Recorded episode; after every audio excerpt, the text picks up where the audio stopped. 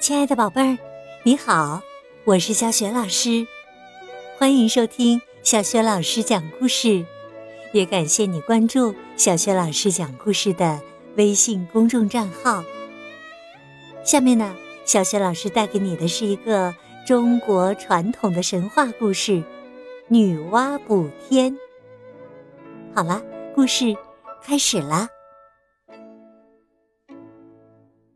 女娲补天。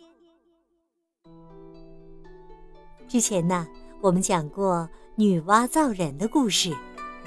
故事当中啊，女娲终于完成了自己的心愿，创造出了很多人，不仅给了他们生命，还教会他们如何繁衍。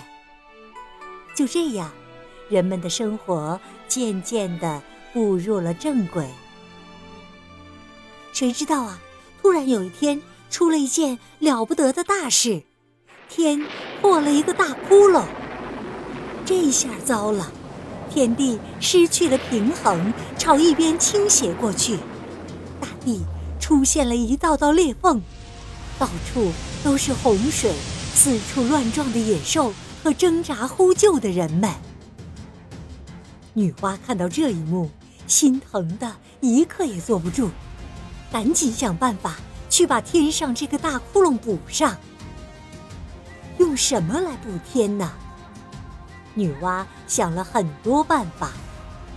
她先找来一片巨树的树叶，那片叶子大的甚至能盖过大海。可是女娲刚把它放到窟窿上，脆弱的叶子就在洪水的冲击下变成了碎片。女娲又找来一块巨石，这石头虽然坚硬，不会碎裂，但是形状却和天上的窟窿一点儿都不匹配。而且，女娲担心，万一哪天这石头不小心从天上掉下来，那岂不是又要造成大灾难了吗？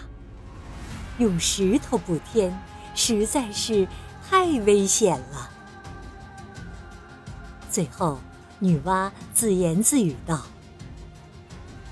既然现成的材料不好用，我为什么不亲手制作试试呢？”于是，她从河床上找来很多五色的石子，然后用火烧制成五彩斑斓的粘稠液体。女娲将这些液体往天上的窟窿一泼，它们竟然……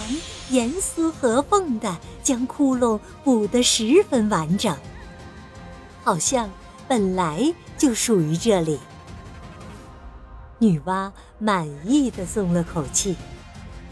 但是啊，虽说天上没有窟窿了，洪水还在危害着人们呢。女娲又用烧制五色石剩下的芦苇灰平息了洪水。这时。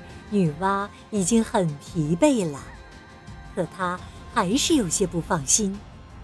于是，她杀了一只四处作恶的大乌龟，然后将乌龟的四条腿砍下来，放在东南西北四个方向，就像四根大柱子似的。这下啊，再也不用担心天会突然无缘无故的塌下来。终于，大地恢复了以往的平静，野兽们不再惊慌的到处伤人，人们重新过上了幸福的生活。可是啊，人们到处都找不到女娲的身影。女娲去哪儿了呢？原来呀，一口气做了这么多工作，女娲。实在是太累了，他回到了远远的天上，要休息很久很久才行。但是他也没有忘记人们。据说，当天边出现五彩的云霞时，就是女娲来到曾经用来补天的五色石附近。检查它是不是还稳固地将天的窟窿给堵住，顺便也来看看自己思念已久的人们。宝贝儿，当你再看到天边的五彩云霞时，记得要和女娲打个招呼哟。亲爱的宝贝儿，刚刚啊，你听到的是小学老师为你讲的中国传统神话故事《女娲补天》。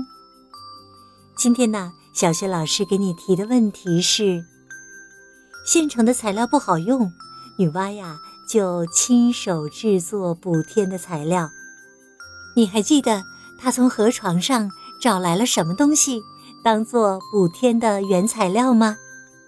如果你知道问题的答案，别忘了通过微信告诉小雪老师。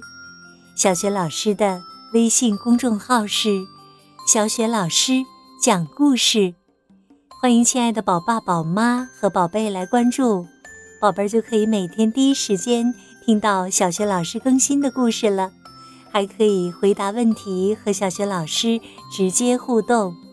我的个人微信号也在微信平台页面当中。好了，宝贝儿，故事就讲到这里了。如果是在晚上听故事，有一些困意了，下面我们就进入到睡前小仪式吧。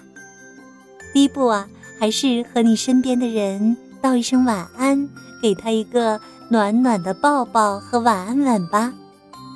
第二步呢，就是要躺下来啦，然后呢，盖好小被子，闭上眼睛。